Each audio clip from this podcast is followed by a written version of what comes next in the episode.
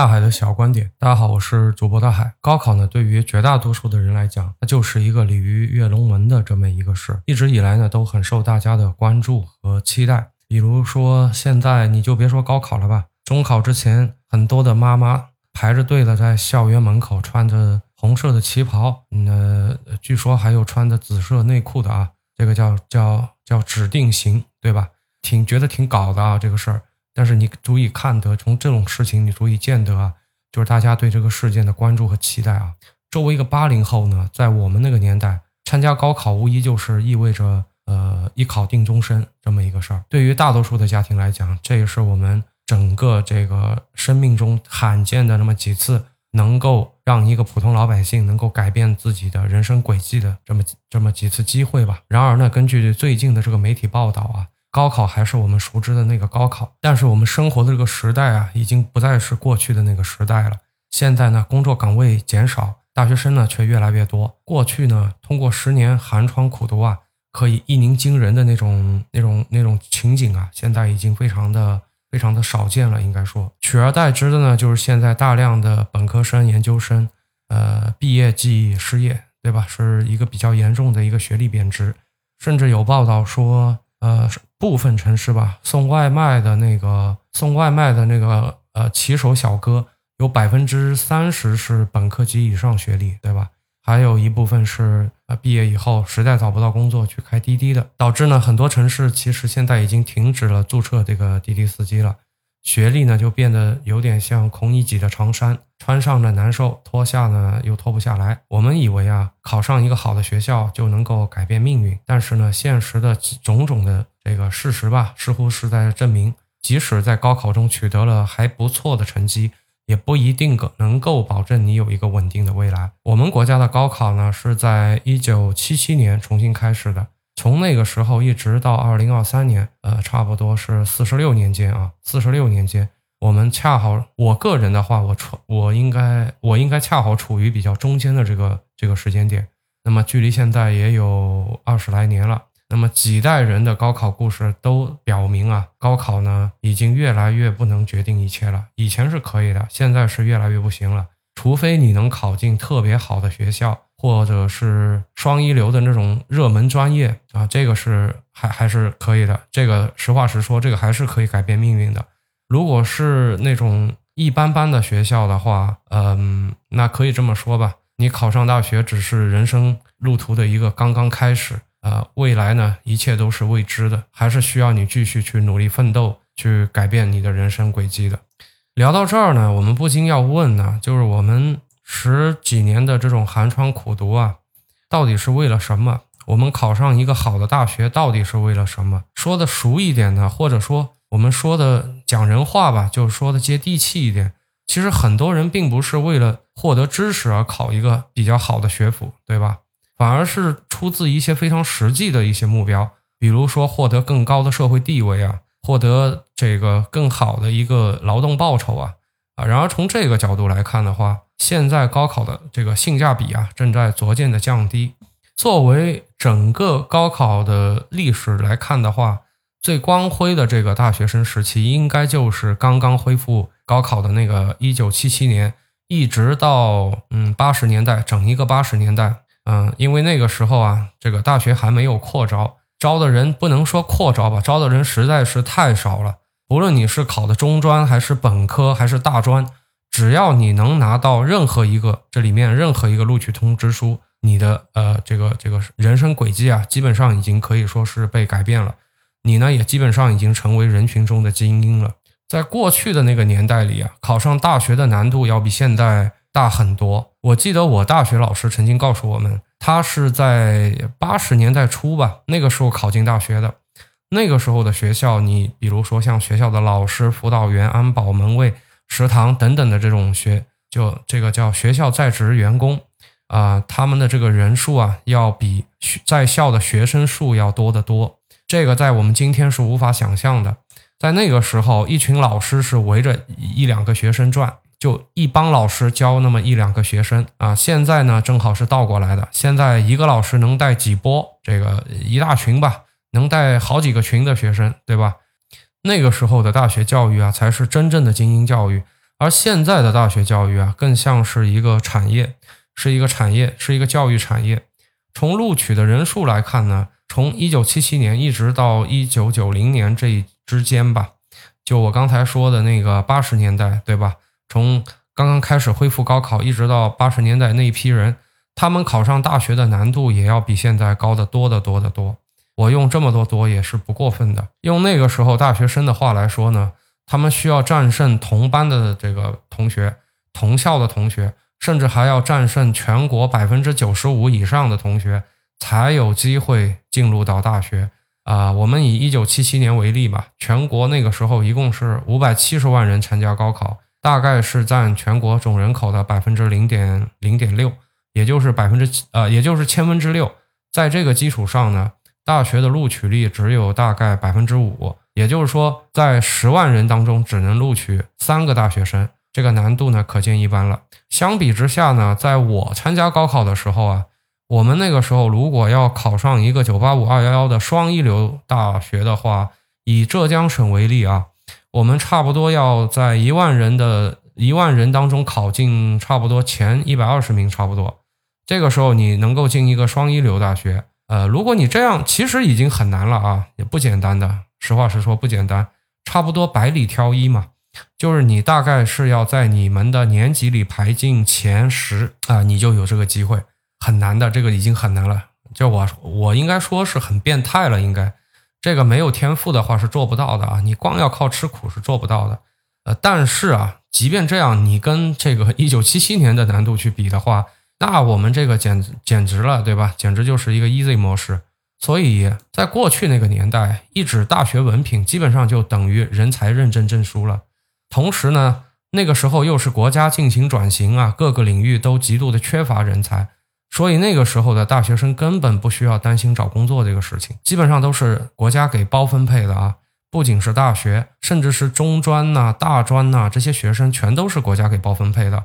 呃，我有个姐夫嘛，我有个姐夫，他是中专毕业，他的工作就是给国家给包分配的，而且他那个工作其实是非常好的。呃，具体什么就不说了吧。我我可以这么说吧，你现在的那种呃九八五二幺幺的研究生啊，你现在想要去呃去进他当年的那个职位，也是不太现实，很难，好吧，确实的很难。而到了我们那个时候吧，呃，已经是不再包分配了，而且那个时候好像是这个学费也不像之前。像我姐夫那个时候这么低了，我姐夫那时候读书感觉是根本什么钱都不用花的啊，感觉是白送的一样，呃，补贴应该是比较厉害。那我们等我们上的时候，分配也不给分了，呃，然后学费嘛也正常了吧，应该说正常了，其实贵也算不上贵。更加让人羡慕的是什么呢？就是早期的时候啊，呃，就八十年代的那个时候，那些大学生啊，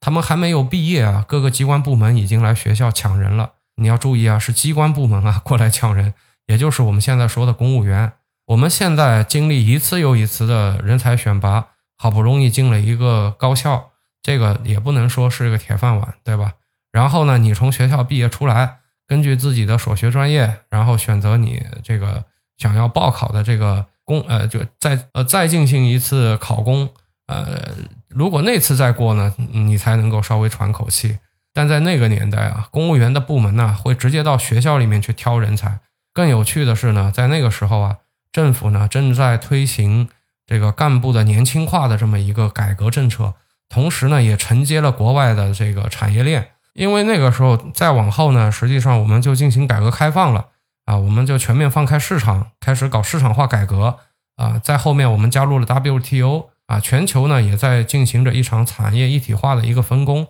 那我们这边呢，人力成本当年啊，人力成本还是比较低廉的。那人口的基数也是众多啊，国土辽阔，就这么一个国家，自然呢就承接了世界工厂的这么个角色。所以在那个时候，大量的国国外的这种产力产业开始进入到国内，急需大量的这种管理呀、营销啊啊等等这种人才。所以不论那个时候的大学生是填补政府的干部年轻化的这种人才缺口。还是去满足国外、国内的这种产业转移的这种大量的人才的需求，所以不论是从政还是从商，都有大量的机会。不像现在，我们需要投简历呀，然后等待 offer 呀，然后那个时候有就是大量的机会摆在你的面前，你去挑，是一个供过于求的这么一个时代。即使啊你不想从政，也不想从商，那毕业以后呢，你也你那你就继续待在学校里吧，继续这个呃深耕这个学术领域。那么二十年后的今天，你大概率的也会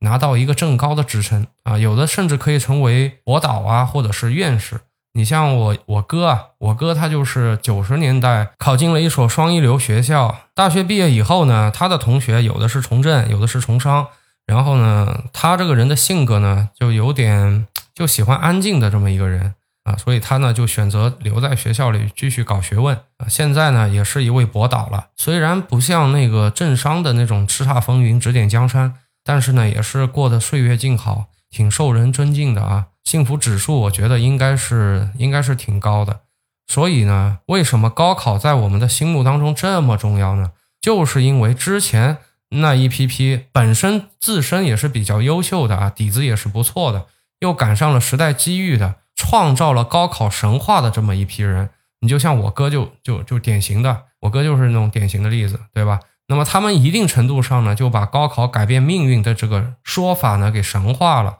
那么这样的故事在今天还会发生吗？答案呢可能会让很多的人会感到失望啊。大学身份的贬值啊，实际上。从一九一九九九年的这个高考的这个扩招说起，当然高等教育的普及啊，对国家对个人都是有好处的。但是呢，物以稀为贵啊，当人才市场上充斥着大量的大学生的时候啊，依靠学历来区分人才就失去了它的本身的意义。其实社会在分配机遇和分配资源的时候，依然是以相对比较的方式是去进行的。比如说，如果你是大专学历啊。但是呢，你在人群中的占比只有千分之一，你就像之前七七年的那个时候，对吧？哪怕你是一个大专学历，你也是千里挑一，那么就会有相对应的千里挑一的机会匹配给你。你就像七七年的高考，它的录取率是百分之五，但是呢，参考人数是五百七十万，那么换算过来，以当年的人口呢，就是每十万人当中有三个人大概能成为大学生。所以呢，呃，你的这个概率大概是万分十万分之三，好吧？就是相对应匹配给你的机遇和机资源呢，就是十万分之三的这样的一个机遇和资源。但是现在呢，这个情况就变得恐怖了啊！那你像今年啊，有可能只有八百万左右的新生儿，对吧？因为根据那个孕妇建档的那个这个这个统计啊。今年有可能就是大概只有八百万左右的新生儿了，但是你要知道，我们高校一年的招生人数都超过了一千万，这就意味着到后面大家都有机会接受高等教育了。那么这个社会的资源应该如何去根据学历来进行分配呢？如果大家的学历都差不多的情况下，这个社会资源分配啊就会成为一个新的问题。你像去年吧，去年我们一共有一千一百九十三万考生。那么录取率呢，在呃全国的平均数大概是超过了百分之八十，啊，虽然呢他们也会被我们称为是大学生啊，但是他们的含金量跟一九七七年啊，跟八十年代的这批大学生肯定是啊没法相比了。更糟糕的是呢，一方面大学生的数量在创新高，而另外一方面呢，由于经济的冲击啊，就业的岗位会越来越少，因为人才的供需失衡呢，每个人都需要付出更多的成本去争取有限的资源。花更多的时间和金钱去提升自己的学历，这就是现在学生拼命要去呃考这个九八五啊、二幺幺啊这个原因啊，甚至是攻读研究生啊、考博啊，都是源自于此。那么你看一下网上这种文章啊，但凡是标题里带一个二本这样的这个字眼的话，那基本上就是在全篇的在讲困惑和迷茫了啊，因为二本呃虽然说没错也是大学啊，但是很多时候。呃，他的感觉就已经没有这种大学的这种自豪感了，而更多的是被这种困惑和迷茫而取代了。所以说，我们也看到了一些惊人的一些现象。你就比如说像今年吧，北京的研究生和博士生的毕业人数呢是要比本科生要多的啊，一共是二十八点五万毕业生，其中呢研究生和博士生呢，呃有十六点八万啊，本科生呢只有十三点六一万啊。再比如说，有些人花了几百万到海外去留学。回来以后呢，薪水却只有六千块钱。二零一七年的智联招聘的这个报告也显示啊，海归的收入和普通的国内大学毕业生的收入没有太明显的差别。在智联的统计当中呢，呃，回国的海归当中有近一半的人税后收入是低于六千元的，甚至呢，还有一些高校的毕业生呢，开始探索做保洁，开始探索做服务员这些轻体力岗位啊。当高等教育不再能带来更好的收入、职位和社会地位的时候啊，其实高考改变命运这个观念自然就难以被别人接受了。说到这里呢，你可能会质疑啊，既然高考和学历都已经大幅贬值了，那读书的意义还有吗？啊，其实大家也不要太悲观呐。很早的很早之前，我跟我的朋友就这个问题，我们会经常的聊到啊。其实几次聊下来呢，我觉得我们的观点还是挺一致的，都觉得呢，学校学的东西啊，并不一定在这个社会上有多大的用处啊，更多的时候呢，就很讽刺。我们学习的目的啊，其实就是为了遗忘很多那个花了千辛万苦学的这种东西啊，其实都用不着，用不了多久啊。实际上啊，两三年不用啊，基本上也就还回去了。所以，我们也不觉得说你在学校里学的东西可以在社会上给你起多大的作用，也不觉得说你的文凭一定能帮你改变命运。在那个时候，我们就会有这样的共识。但是有一点却是很实在的。那就是学校可以帮助你形成思考问题的方式，还可以巩固和建立你的价值观。在很多的时候啊，我们去一所优秀的大学，并不是因为在那里能够学到书本上的这些知识，而是因为我们可以和一群优秀的人在那里一起生活四年，相互学习。我说本科啊，如果是你要考研的话，那肯定你要再来个三年，对吧？那我们可以在反复的考试和学习当中呢，掌握学习的本质。和学习的方法，这个很重要。学会解决问题的方法，这个可能更重要。这是我们在整个大学里最大的一个收获。当然，就算是说一点更实际的，对于刚步入职场的新人来说，虽然说学历不能代表工作能力啊，但是至少它能够代表你在某一个阶段的一个学习的一个成果。从统计的角度来看呢，高学历的起薪也确实会更高一点。根据调查呢。呃，专科生的起薪差不多中位数是三千五，本科呢是五千，硕士呢是九千，博士呢是一万五。那这个是呢是二零二一年的一个数据。另外呢，高等院校的这个学生呢，在就业的时候啊，也会有更多的选择权。比如说像互联网大厂啊、考公啊啊，你像这个都是有还是有一定的这个学历要求的啊。如果说学历不够的话，那你可能连面试和考试的机会都没有了。而在职场之外呢，学历在人生的其他各个方面都在发挥的积极的作用。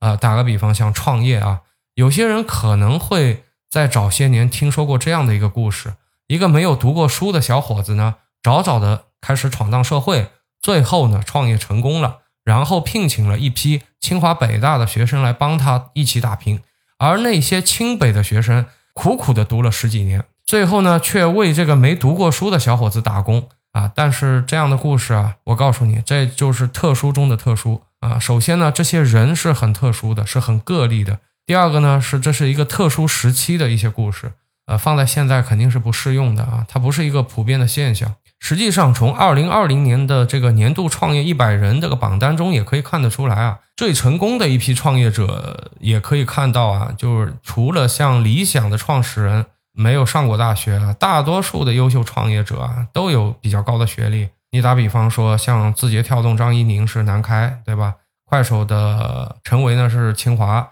小红书的毛文超是上海交大。那这个趋势呢还会逐渐的加强的啊。更为重要的是呢，抛开了功利的角度，一个文化氛围非常浓厚的高校也确实可以给人带来不断追求卓越的那种氛围和养成这样的一个习惯吧。我呢是去过好几次清北的。说实话，每次到了清北的校园里，我都会有一种灵魂升华的感觉。在那儿呢，你不会过多的去考虑这种世俗的琐碎的这种事情，你会有更高的这种精神追求啊，这个就很神奇了啊。最后呢，我们总结一下，现在的高考呢，虽然仍然是很重要的，实话实说，这个对于大多数的普通家庭来讲，它依然是一个非常非常重要的事事情，对吧？但是它的重要性呢，已经大不如前了。简单的说呢，就是它重要，但是不再像之前那么至关重要。学历的贬值呢，虽然意味着很多人失去了通过一次高考改变命运的机会，但是，呃，如果你从另外一个角度来看呢，这也意味着我们不需要把整个人的这个人生的起伏啊，寄托在一场考试上面了。在过去啊，中国特殊的这种时代背景之下，赋予了学历太多的意义和权重。而现在呢，这个变化或许也是一件好事情吧，因为我们逐渐回归了这个事情的本质。学历呢，本来只是代表一个人过去的某一段时间里面，在某一些学科上取得的一些成果吧，或者说呃一些成绩吧。但是它不应该决定一个人的一辈子和一生，对吧？考上好的学校呢，也不一定会意味着你能找到好的工作啊，获得很高的这个薪水。确实呢，不确定性啊，会给大家带来一些焦虑啊。但是也提醒着我们呢，这个世界上唯一不变的，其实就是变化。然而，谁说考上大学就一定万事大吉了呢？这本来可能就是一个误解。当然，相比起高山的这种艰苦啊，这种巨大的压力啊，大学在精神层面上肯定是会轻松很多的啊。但现在的大学呢，只是学习的一个新的一个起点，而不是终点。我觉得在很多年前，我记得那个时候推行过终身学习。那么，如果当这个学历贬值的越来越厉害的时候啊，我觉得这句话。可能被动的要被大家所接受了，与其呢整个人生和机遇都寄托在一场考试上面，不如呢我们所有的人把眼光放得更远一点，认真的去对待人生的每一个阶段。如果真的能改变命运，那这可能是唯一的方法了。好了，今天这期节目呢就先给大家聊到这儿了。我们今天聊了聊高考，那么在节目的最后呢，也祝所有。听众就家里有人参加高考的，祝你们家里的这些亲戚啊啊都能取得一个不错的成绩，都能取得一个令家里满意的一个成绩。好了，我是主播大海，期待我们下期节目再见，拜拜。